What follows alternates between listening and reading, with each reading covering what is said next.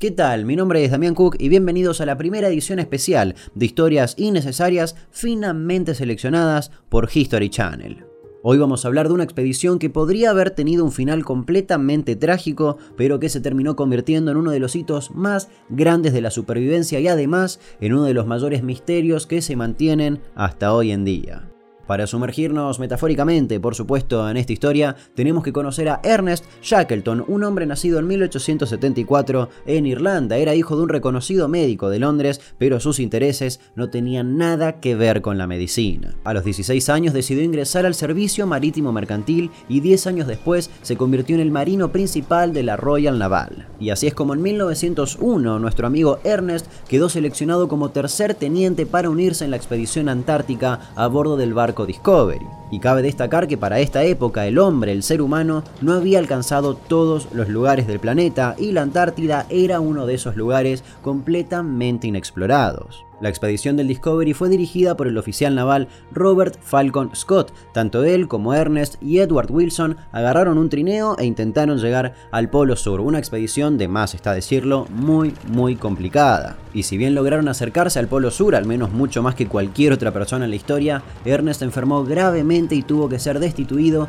y enviado nuevamente a su casa en marzo de 1903. De ahí en adelante Ernest simplemente se desempeñó como periodista y hasta fue elegido secretario de de la Real Sociedad Geográfica de Escocia, pero en 1908 decidió poner en pausa toda su carrera como periodista y aún herido en su orgullo por sus problemas de salud en la expedición Discovery, decidió embarcarse en otra aventura. Ahora quería llegar a la Antártida a bordo del barco Nimrod. Y lo hizo, fue con un gran equipo e hicieron importantísimos descubrimientos científicos y hasta incluso batieron un nuevo récord. Fue la expedición que más se acercó al Polo Sur y además la primera en navegar por la gran meseta antártica faltando 180 kilómetros para llegar, se quedaron sin comida y tuvieron que regresar. Y al volver al Reino Unido fue nombrado comandante de la Real Orden Victoriana y además le otorgaron el título de Sir Ernest Shackleton. Pero, y ahora nos metemos de lleno a la razón de este video, eso no le alcanzó a Ernest, y en 1914 decidió organizar una nueva expedición con un objetivo muy muy claro, ser la primera en atravesar el continente antártico. Y para reunir a su equipo publicó un anuncio en el diario, un anuncio que es el más sincero que vas a escuchar en toda tu vida. El anuncio decía, se necesitan hombres para viaje peligroso, salarios bajos y frío extremo, peligro constante y meses de completa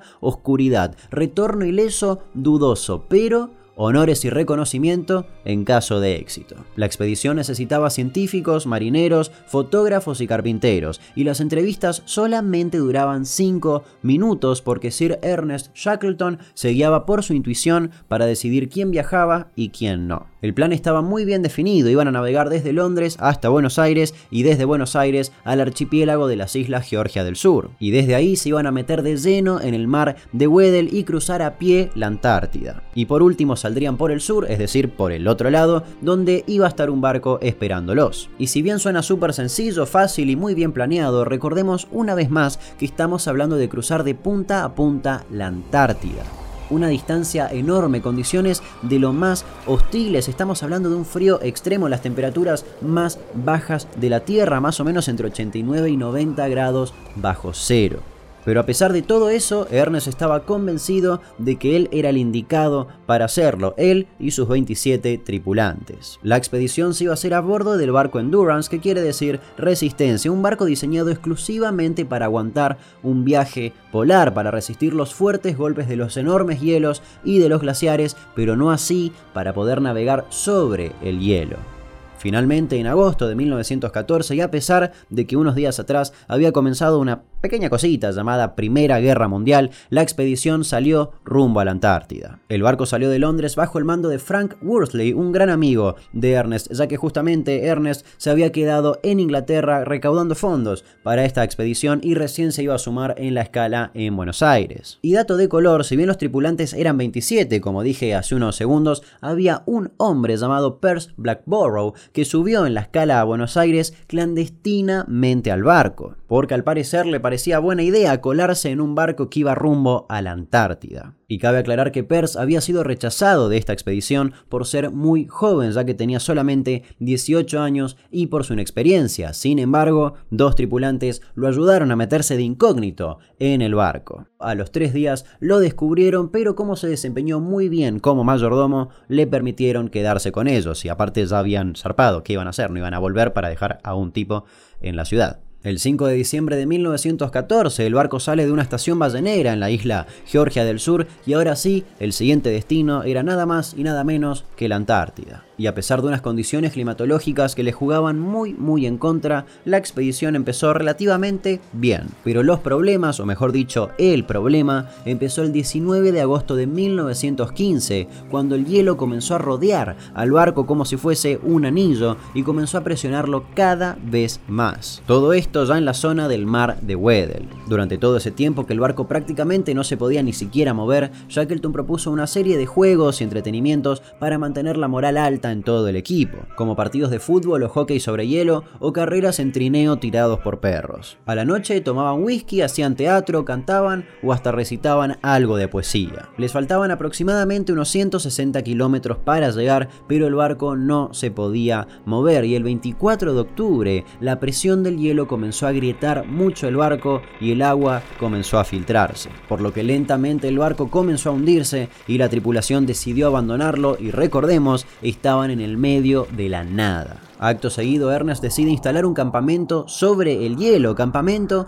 que permitiría que los 28 tripulantes se mantengan con vida. Durante nada más y nada menos que 6 meses la tripulación sobrevivió cazando focas, pero como en un momento se dieron cuenta que los perros que llevaban los trineos comían demasiada foca, decidieron sacrificarlos y también alimentarse de ellos. Y Ernest pasó a convertirse en, como lo llamaban los tripulantes, el jefe. Sin embargo, el 8 de abril de 1916, el bloque de hielo sobre el cual habían instalado este campamento, que por cierto se llamaba Paciencia, se rompió de repente.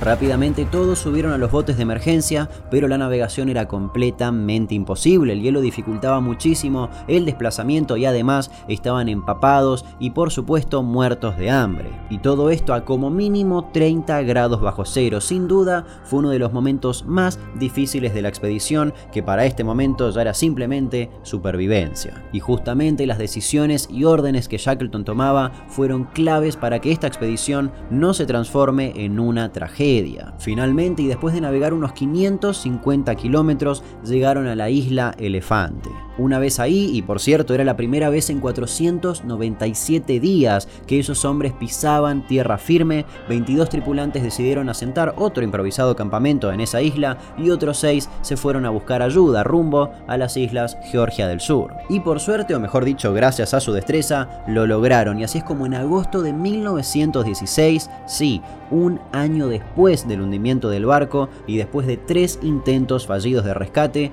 un remolcador chileno logró rescatar a los 22 tripulantes restantes, todos con vida. Y acá es cuando esta historia se ramifica en dos. Por un lado tenemos el papel de Ernest como el jefe que fue objeto de un sinfín de estudios para entender cómo funciona sencillamente el liderazgo. Todos querían saber cómo hizo Shackleton para guiar a tantas personas en las condiciones más hostiles. Estamos hablando de casi un año en el medio de la nada con un frío extremo, tormentas constantes y casi nada de comida. Y es por eso que el escape de la tripulación bajo el mando de Ernest es considerado una de las mayores proezas en la historia de la navegación. Y por cierto, Shackleton lamentablemente falleció en 1922 a raíz de un ataque al corazón mientras organizaba una nueva expedición antártica. Pero ahora bien, por otro lado tenemos el barco, barco que se hundió y jamás pudo ser encontrado nuevamente a pesar de que un sinfín de expediciones fueron al lugar con ese objetivo. Es más, en 2019 un arqueólogo marino lideró una expedición que llegó exactamente al mismo punto donde se hundió el barco, pero las condiciones climáticas hicieron que la búsqueda sea completamente imposible. Y esa no fue la única expedición que intentó reflotar el barco de Ernest. Es más, desde 2018 que se intenta llegar a él, pero los témpanos de hielo que flotan en el mar de Weddell son imposibles de atravesar. Saber dónde descansa el barco, el Endurance, es uno de los misterios polares más grandes que se mantienen hasta el día de hoy. Nos reencontramos en la próxima edición especial de historias innecesarias finamente seleccionadas por History Channel. Mi nombre es Damián Cook y hasta luego.